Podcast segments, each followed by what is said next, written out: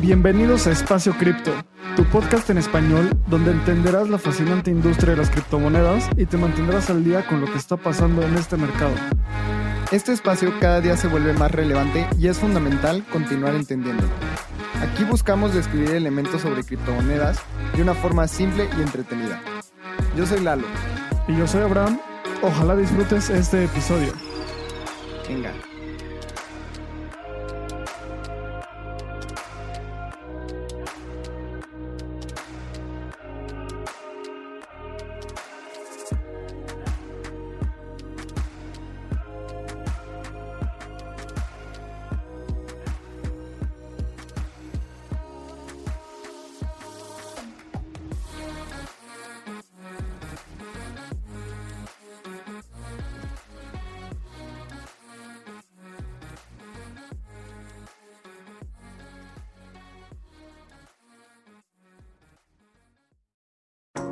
Usar, comprar y vender Bitcoin y otras criptomonedas es más fácil de lo que te imaginas. Bitso es la primer plataforma regulada en Latinoamérica que te brinda acceso de forma simple y segura. Puedes comprar criptomonedas desde tu celular, profundizar tu trading con herramientas especializadas o potenciar tu negocio con los beneficios de esta tecnología. Únete a Bitso y libera tu dinero. Hola a todos, bienvenidos a este episodio número 26 de Espacio Cripto. Y hoy tenemos un invitado muy singular. Me costó mucho traerlo aquí a hablar con, con nosotros. Aprovechémoslo todos y qué gran episodio se viene. Tenemos invitado a Abraham Cobos, es Crypto Manager en Bitso y host de Espacio Cripto. Él se encarga de que Bitso se mantenga al frente de la industria e innovando en el ecosistema. Además, es host de Espacio Cripto, el podcast sobre cripto más escuchado en México y uno de los más importantes en la TAM. Durante 2018 y 19 fundó uno de los primeros fondos regulados en México que centraban la tesis de inversión en criptoactivos y antes se desempeñó por cuatro años como consultor de estrategia para empresas como Red Bull, Coca-Cola, Johnson Johnson, etc. Abraham es un gran entusiasta de cripto, la longevidad humana y de los deportes, aunque sea bien malo. Abraham, ¿cómo estás? ¿Qué pasó? Nunca hemos jugado un deporte, güey. ¿Cómo sabes si soy malo o no? Intuición. mala intuición, mala intuición. Gracias por la invitación, Lalo. ¿Cómo te va, güey? Bienvenido, muy bien, muy bien. Qué bueno que, que estemos aquí. Y hoy vamos a hablar de un tema que sé que dominas y es todo el tema sobre minería, eh, medio ambiente, si la minería en verdad está afectando al medio ambiente, como alguna vez dijo Elon Musk, qué está pasando sobre todo eso. Y quería que tú nos platicaras más que otra persona, porque sé que tú estás muy preparado para esto. Entonces estoy muy emocionado de tenerte aquí. Muchas gracias, muchas gracias. Me encanta este tema. Yo estudié ingeniería en desarrollo sustentable, entonces muchos de los temas que vamos a hablar, mucho lo aprendí en la universidad y por años pensé que nunca iba a aplicar muchos de los temas que vi en la universidad, pero ahora resulta que es un tema importante en Bitcoin, entonces todo pasa por algo. Completamente. Oye, Abraham, y primero empiezanos explicando qué es la minería de Bitcoin y cómo funciona. Mira, la minería de Bitcoin es el proceso en el cual se generan nuevos bloques en el blockchain de Bitcoin. Y esto es muy importante porque esta es la forma en la cual se validan nuevas transacciones en el blockchain de Bitcoin. Esto quiere decir, si yo mando una transacción de Abraham a Lalo, tiene que incluirse en un bloque. Esto quiere decir que un minero la tiene que incluir en un bloque y ya una vez que esté incluida en un bloque es inmutable, la mayoría de las veces. Hay veces que dos bloques compiten, pero no nos metamos en eso, ¿no? La minería es una de estas cosas que las matemáticas hacen que parezca magia.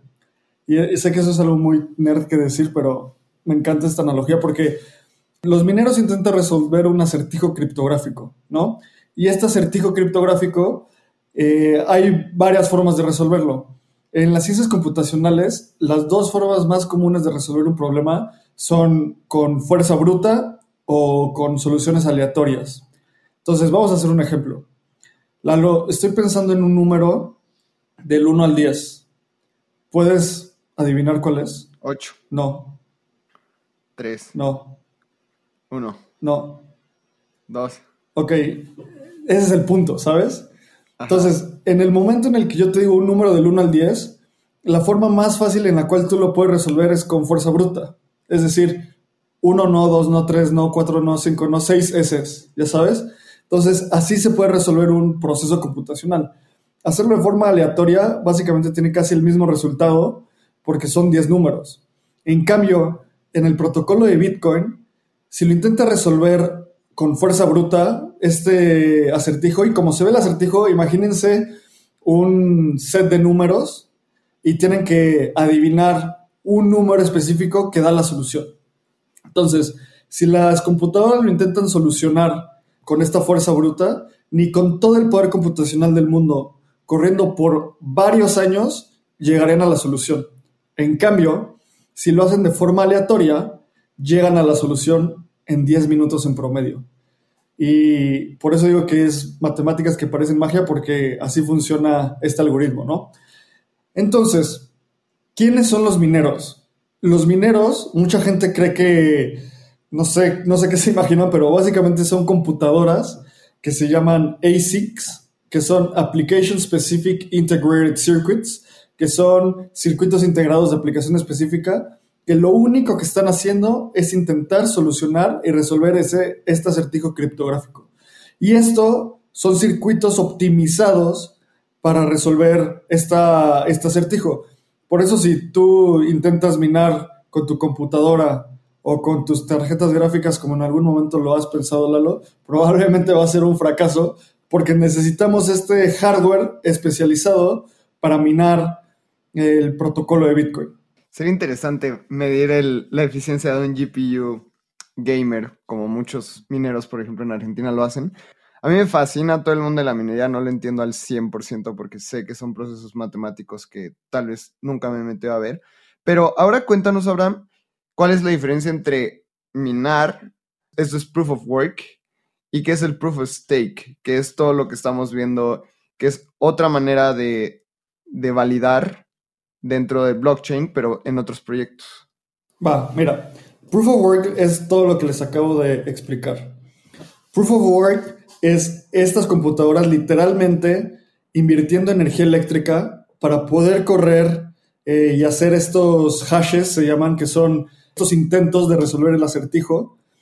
Y por eso por eso, están, por eso consumen energía. Entonces, me encanta esta analogía de la mejor forma de entender proof of work es con Charlie la fábrica de chocolates. Si te acuerdas, Charlie es este niño muy pobre que su abuelo le compró un chocolate, abre el chocolate y tiene el ticket dorado. El ticket dorado le da acceso a la fábrica de Willy Wonka donde hay un palumpas, hay cascas de chocolate, hay pasto de dulce, o sea, todo el mundo quiere ir ahí, ¿sabes? Y Charlie solo tuvo una oportunidad porque solo pudo comprar un chocolate. Del otro lado está la hija de este aristócrata, que es una niña muy berrinchuda y que le dice a su papá, tengo que ir a la fábrica de chocolates, a ver cómo le haces, no me importa, pero tengo que ir. Entonces su papá pone a toda su fábrica y en, cada, en esa fábrica tiene a muchos obreros. En un lado de la caja, o bueno, los obreros están parados en una estación de trabajo. Entonces, al lado, a, un lado tienen una caja con chocolates, al otro lado tienen una caja de basura y enfrente de ellos tienen una banda donde ponen el chocolate, ¿no? Entonces vamos a hacer la analogía con, la minería. Los, estos obreros abren un chocolate, agarran un chocolate, lo abren, literalmente están haciendo un trabajo físico, lo abren y si no tiene el ticket dorado, dejan el chocolate en la banda elástica o bueno, en la banda móvil y tiran la basura. Y siguen haciendo este trabajo, están probando y están haciendo este trabajo muchas veces. Es como estas computadoras que están haciendo esos guesses, esos intentos por solucionar el algoritmo de Bitcoin miles de veces por segundo hasta que uno lo logra. ¿Qué pasa? Cuando uno lo logra, el, el obrero de Charlie la fábrica de chocolates agarra el chocolate, lo abre y tiene el ticket dorado y dice, hey, todos, ya gané, aquí tengo el ticket dorado y ya se lo da a, su patrón, ¿no? El minero como funciona es que una vez que logra resolver el acertijo criptográfico, dice, hey, todos, vean, aquí tengo la prueba de que yo resolví el acertijo criptográfico, por lo tanto, yo puedo transmitir un nuevo bloque a la red. Este bloque contiene transacciones y el minero hace todo esto porque cada vez que emite un bloque se lleva un incentivo. Hoy ese incentivo son 6.25 Bitcoin más las comisiones que los usuarios metemos para que nuestras transacciones puedan pasar. Entonces, así funciona el proof of work. Un reto principal del proof of work es que necesitas tener estos ASICs, estos, este hardware especializado para minar. Además, necesitas tener acceso a energía eléctrica muy barata para que sea rentable, tienes que tener sistemas de enfriamiento, tienes que tener una planta, bueno, una nave industrial, tienes que tener bastantes cosas, o sea, es una industria. En Proof of Stake, lo que pasa es que en lugar de probar tu trabajo para solucionar un acertijo, lo que tú dices es, a ver, yo voy a poner el caso de Ethereum, que así es como eh, está funcionando y va a funcionar en, en Ethereum 2.0. Entonces tú dices, o bueno, el protocolo te pide tener 32 Ether para poder hacer Proof of Stake. Entonces tú pones en, en una cuenta 32 Ether y dices, yo voy a correr el software que valida transacciones y que es testigo de que las, de que los, las validaciones de otros están hechas de forma correcta, ¿no? Entonces tú pones ahí tus 32 Ether y cada vez que validas una, un nuevo bloque o eres testigo de que un bloque está bien validado, te dan una pequeña recompensa. ¿Qué pasa? Si tú maliciosamente dices, voy a validar un bloque que no es fidedigno, que no cumple con el protocolo o me voy a desconectar de la red, pasa un, un factor que se llama slashing en, en Ethereum 2.0, donde te van quitando los 32, poco a poco los 32 Ether que tú fuiste poniendo. Entonces, por eso se llama proof of stake, o sea, prueba de participación. Tú pones tu participación y si cumples con las reglas del protocolo y aportas valor al protocolo, se te recompensa. Si no cumples las reglas y te desconectas cuando ya tenías un compromiso de tener cierto, cierta disponibilidad, ese, esa participación se va diluyendo. Esa es la principal diferencia. Por eso Proof of Stake no consume tanta energía y por eso en Proof of Stake no necesitas tener un hardware especializado para minería. Bueno, para procesar nuevas transacciones. Excelente. Oye, por ejemplo, ahorita que, que estaba escuchando como qué es Proof of Stake, y Proof of Work. Creo que hay, o al menos como, como lo explicas, hay un claro ganador de cuál es mejor que el otro, ¿no? Porque no te metes a temas ambientalistas, no te estás metiendo como a todo este sistema de, de que si tienes energía barata, tal vez eh, suena mucho más centralizado el tener muchos inversionistas en donde jalas dinero y un mining pool se queda como con todas las recompensas. Entonces, ¿Tú qué piensas entre proof of work, proof of stake? ¿Qué es lo que le conviene al ecosistema cripto? Si hay un claro ganador o por qué tenemos que tener las dos? ¿Qué es, ¿Cuál es tu partido en este lado? Yo creo que no hay un ganador y son algoritmos de, consenso diferentes y que cada uno tiene un valor diferente. Proof of stake es mucho más, ayuda a que haya más participación de cualquier jugador, pero en realidad puede llegar a ser menos seguro que Proof of Work. ¿Por qué? Porque para atacar a la red necesitas tener una menor participación que el 51%, los ataques de 51%, ¿sabes? Que los ataques de 51% son cuando un jugador de la red en Proof of Stake tiene más del 51% de la red y así puede procesar transacciones maliciosas, ¿sabes? Entonces, yo no creo que haya un, ganador claro. También, ¿por qué, ¿por qué Proof of Stake? O sea, cuando pensamos en Proof of Stake hay que entender para qué se, se va a usar. Proof of Stake en todas estas redes como Ethereum, Polkadot, Solana, Avalanche, Algorand, todas ellas, es porque necesitan tener un gran número de procesamiento de transacciones. Bitcoin no necesita eso. O como está la tesis de Bitcoin hoy, hoy no necesita eso. ¿Por qué? Porque la primera capa de Bitcoin, que es la de Proof of Work, se tiene que optimizar para seguridad e inmutabilidad y descentralización, obviamente. Las segundas capas, como el Lightning Network y otras capas que van a venir, pueden ser mucho más rápidas, que se monten sobre el proof of work de Bitcoin y que aún así sean muy eh, rápidas, baratas y confiables. En proof of stake, como funciona es que hay en Ethereum 2.0 luego podemos hablar de eso, pero hay shards que son como cada shard es como si fuera un segmento de la cadena en paralelo. Y para lograr tener una validación de bloques en diferentes niveles o en diferentes eh, blockchains que están interconectados, es imposible hacer eso con proof of work. Porque no puedes asegurar la seguridad en todo momento en diferentes partes de la, de la cadena de bloques. Con proof of stake sí se puede porque tú puedes direccionar la validación de transacciones a los shards o las cadenas que más se necesitan en ese instante. Entonces, esto es como, me encanta el, artículo, bueno, el video de Andrés Antanopoulos de The Lion and the Shark, el león y el tiburón, donde dice, si tú pones un tiburón en la sabana, es cruel, se va a morir y va a ser horrible de ver. Si tú pones a un león en el océano, es cruel, se va a morir y no va a prosperar. Si tú pones a un tiburón en el océano y a un león en la sabana, van a dominar.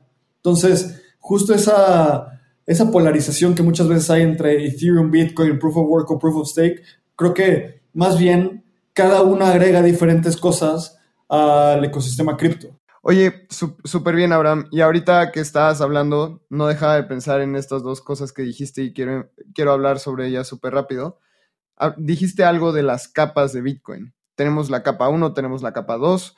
¿Cómo funciona este tema de minería? ¿Cómo se validan transacciones sobre una capa 1, sobre una capa 2? Hace poco hablamos de qué es lo que está pasando en El Salvador, en el Sonte, y cómo ellos están usando la capa 2 de Bitcoin para hacer transacciones mucho más rápidas y con menos fees. Entonces, explícanos la diferencia entre una capa 1 y 2 y cómo funciona la minería y está envuelta en el tema de Bitcoin. Va, excelente. Entonces, como yo lo veo, es que Bitcoin va a ser el sistema económico global del futuro. ¿Ok? Mucha gente cree o le llama a Bitcoin como oro digital porque creen que es una reserva de valor digital, que sí es eso hoy pero yo creo que en el futuro va a ser un oro digital porque va a ser la primera capa de conciliación a un nivel mundial, como lo fue el oro por muchos años. Entonces, la primera capa, imagínense, vamos a hacer un análisis entre el oro y Bitcoin, ¿no? La primera capa hace años era literalmente tener lingotes de oro en bóvedas.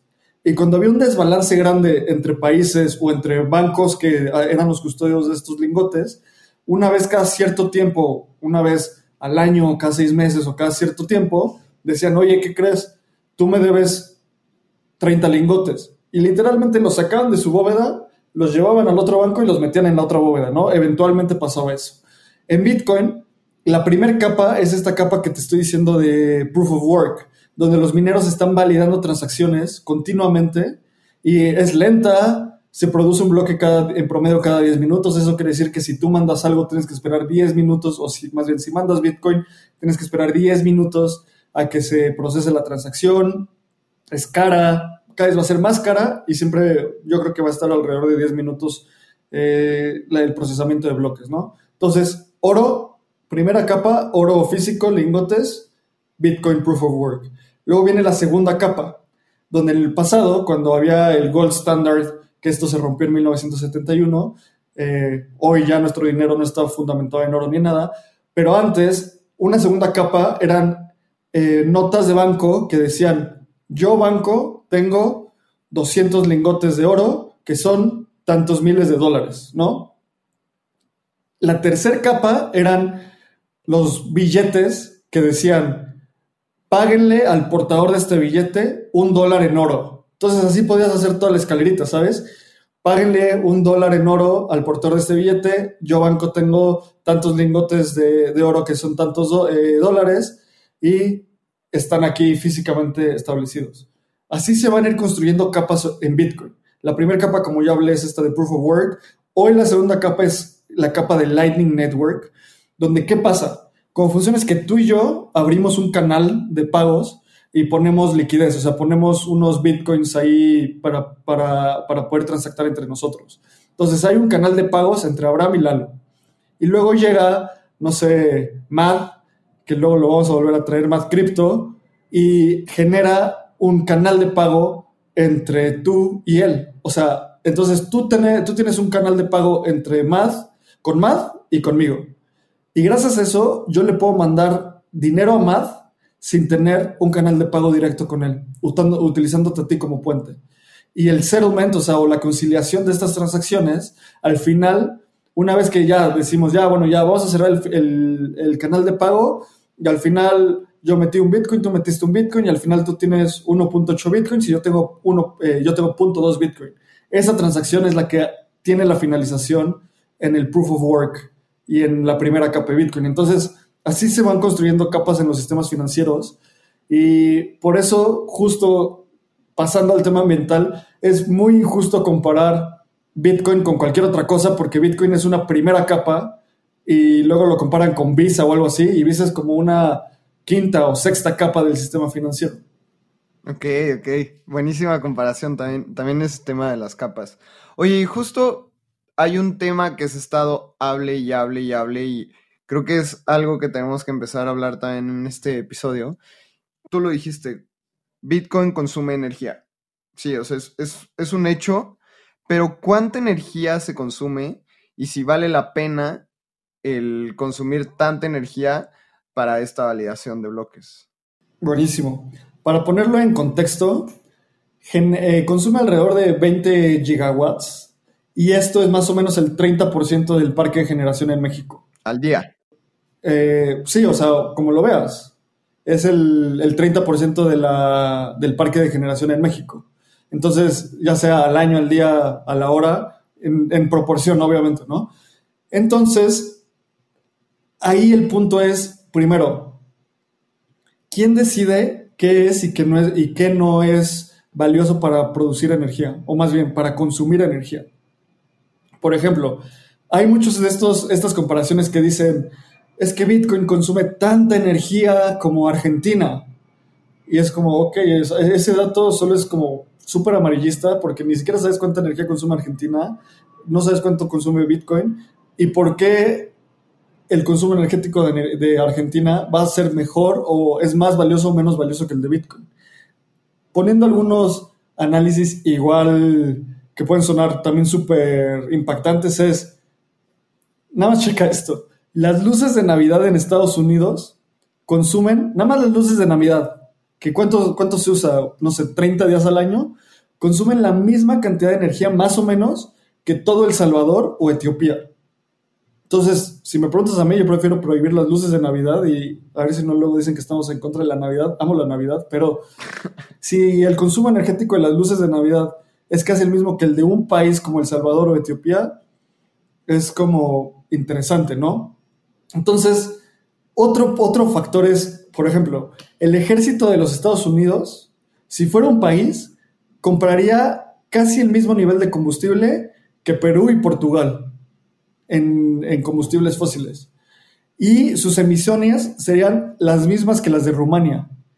Y a ver, de nuevo, todos estos, estos datos los estoy dando para ejemplificar y casi hacer teatral el hecho de que estos datos son completamente inútiles si no logramos compararlo y logramos ponerlos en proporción y en dimensión y analizarlos con respecto a otra cosa. Bitcoin es esta red descentralizada global de un nuevo sistema financiero. Si consume energía, desde mi punto de vista, y esto es una opinión 100% personal, vale la pena ese consumo de energía porque es la evolución tecnológica del sistema financiero. Lo mismo hay que preguntarnos. Ayer eh, Jeff Bezos lanzó su, uno de los primeros viajes tripulados de Blue Origin, que esto le abre la puerta al turismo espacial. ¿Valió la pena quemar tanto combustible solo para que este señor y otros tripulantes subieran y luego bajaran? O sea, no hicieron nada, nada más probaron un punto, ¿sabes? Lo mismo les pregunto a las personas que están escuchando este podcast. Mucha gente analiza los impactos ambientales como cosas independientes, pero yo tengo la hipótesis de que el impacto ambiental, y como lo estudié en, mi universidad, es fungible. ¿Qué quiere decir esto? Como sabemos, fungible quiere decir que es mutuamente intercambiable, pero mucha gente dice como, no, pues es que ya soy sustentable y ambientalmente responsable porque no pido bolsas en el súper, pero mi súper es 40 kilos de carne, ¿sabes? Entonces como que las acciones que hagas en realidad tienes que ver el total de, de las acciones que haces para en realidad cuantificar tu impacto ambiental. Y si quieres tener un impacto ambiental o reducir tu huella de carbono, hay que atacar los factores que más tienen un impacto ambiental, como el consumo de carne, el consumo de agua, el consumo de plásticos, el consumo de muchas cosas, ¿sabes? Entonces, como conclusión, si es mucha energía o es poca energía, depende de qué tan valioso creamos que es el protocolo de Bitcoin. Ok.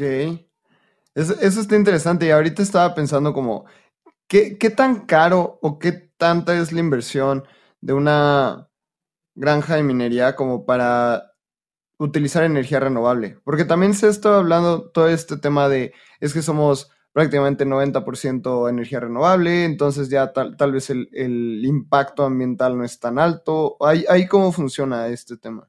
A ver, creo que esa es una excelente pregunta.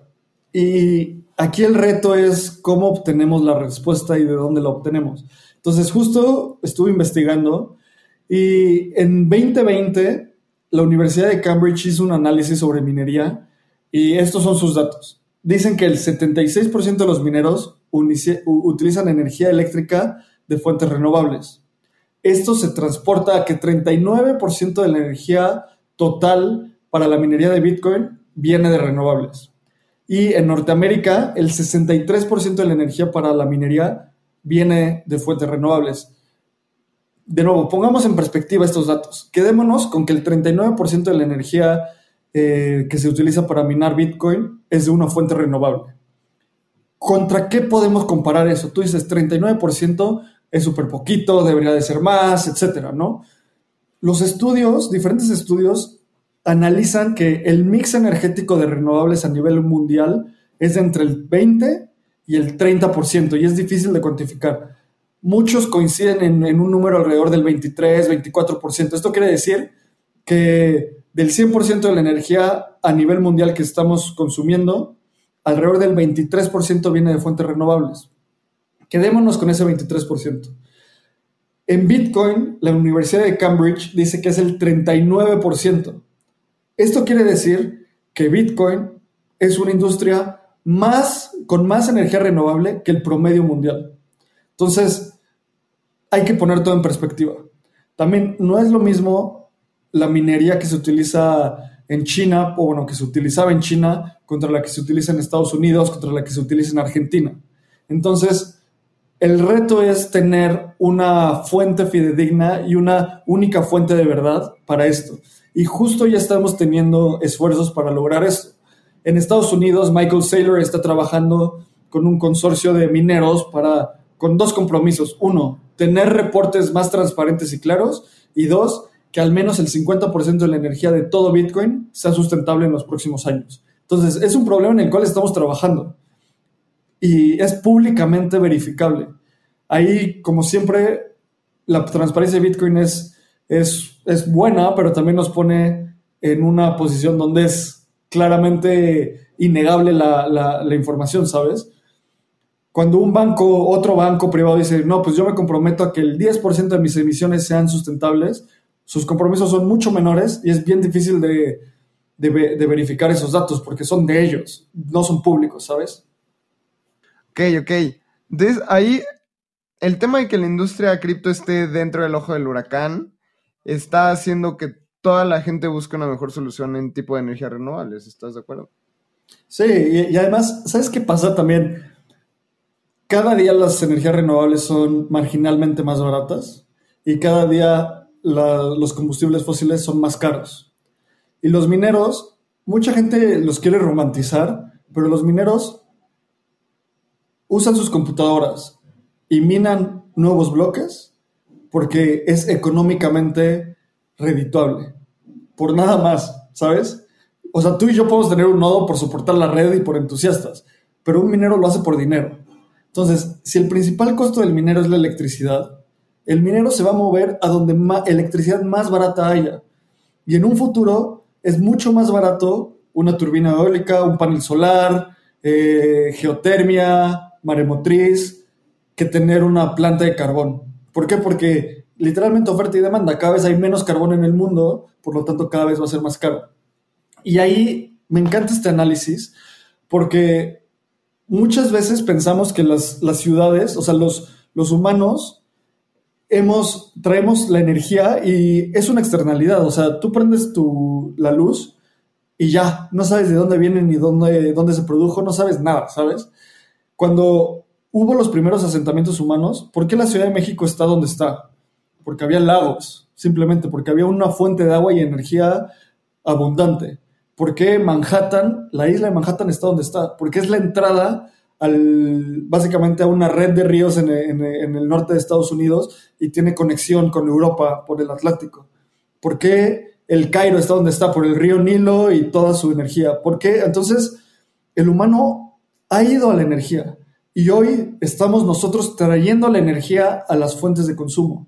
Estamos, las plantas de generación están a una distancia considerable de, las, de los puntos de consumo y esto hace que se haya muchos desperdicios energéticos a la hora de transportar esa energía, ¿no? Por la ley de Ohm y otras cosas que son bien divertidas.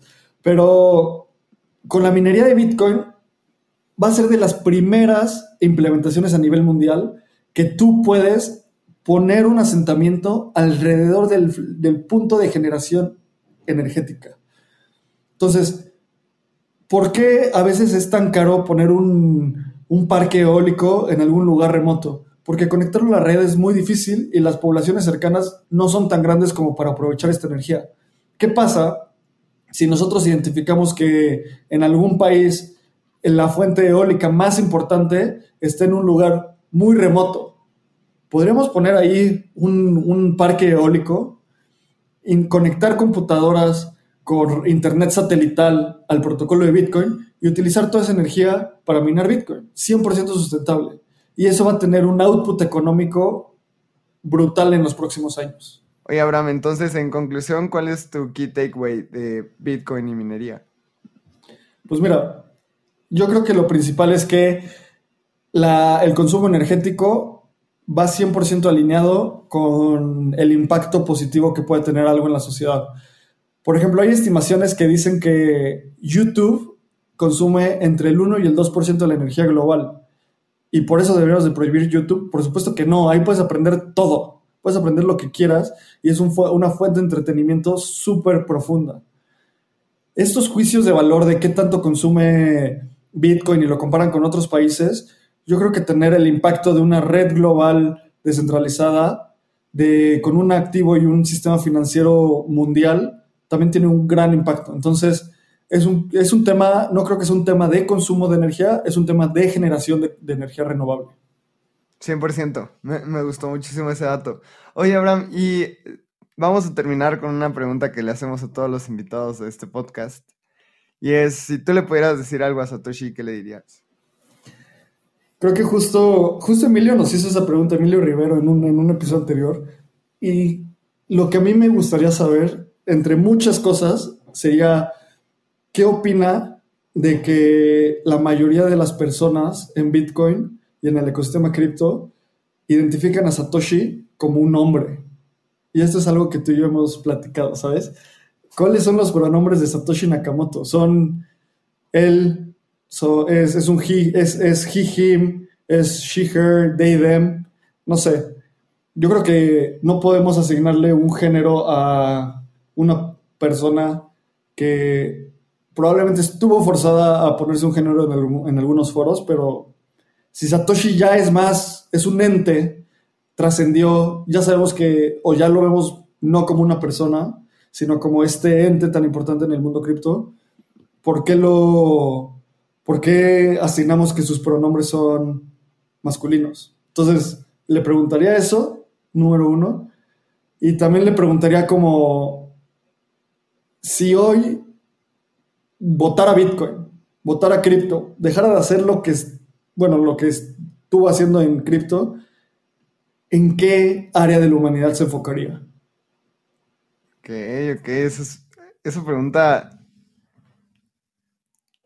Wow, sí, sí, sí, está muy bien, está muy interesante porque, no sé, para mí Satoshi es, es un ente más que algo, pero sí, se me hace muy interesante. Abraham, pues muchísimas gracias. Creo que fue un, episodio muy interesante de minería, Bitcoin, eh, conceptos básicos de energía renovable y me gustó muchísimo. Y vamos, vamos a, ahora a compartir nuestras redes. O sea, a mí me pueden encontrar como Lalo Crypto en Twitter. Eh, síganos en Espacio Cripto en Instagram, Twitter. Eh, mi correo es lalo arroba espacio cripto yo. Si quieren mandarnos un correo, estar en contacto, esa es la forma de encontrarme. A ti, Abraham. A mí me pueden encontrar en Twitter como arroba abramcr. Mi mail es abram arroba. Y gracias por escucharnos. Espero que hayan disfrutado este episodio. Próximamente yo voy a entrevistar a Lalo sobre análisis técnico e inversión. Así que nos escuchamos en la siguiente. Gracias.